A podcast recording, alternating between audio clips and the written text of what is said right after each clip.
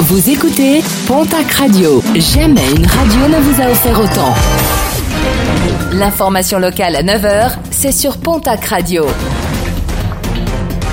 Bonjour Jean-Marc Courage Sénac. Excellente journée. À Pau, quatre hommes interpellés placés en garde à vue depuis hier. Ils sont soupçonnés d'avoir participé le 26 décembre dernier à une bagarre qui aurait dégénéré. Des faits survenus à Lons à la sortie d'un bar. Une affaire de tentative de meurtre et de violence selon le parquet de Pau qui a précisé que la victime était aujourd'hui sortie de l'hôpital. Un appel à la prudence suite à la baisse vertigineuse des températures depuis mercredi. Plusieurs foyers rallument des chauffages d'appoint. Des chauffages qui doivent être régulièrement contrôlés pour éviter les dégagements de monoxyde de carbone, un gaz inodore et qui provoque chaque année plusieurs morts en France. Plusieurs intoxications ont été euh, d'ailleurs déplorées ces dernières heures en France, fort heureusement sans aucune mortalité.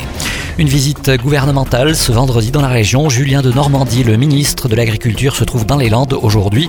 Une visite de soutien aux exploitants agricoles touchés par l'épisodie de grippe aviaire.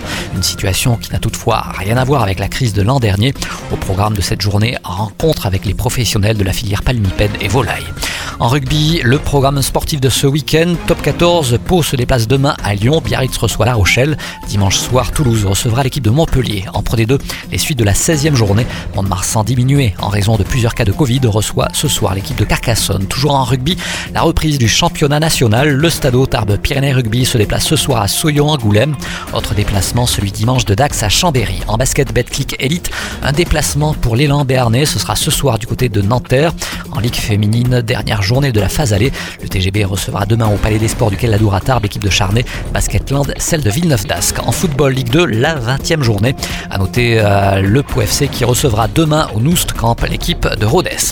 Et puis Val-Louron et Saint-Lary accueillent les championnats de France de ski alpinisme ce week-end. Deux épreuves seront au programme. Samedi, place au sprint du côté de Val-Louron.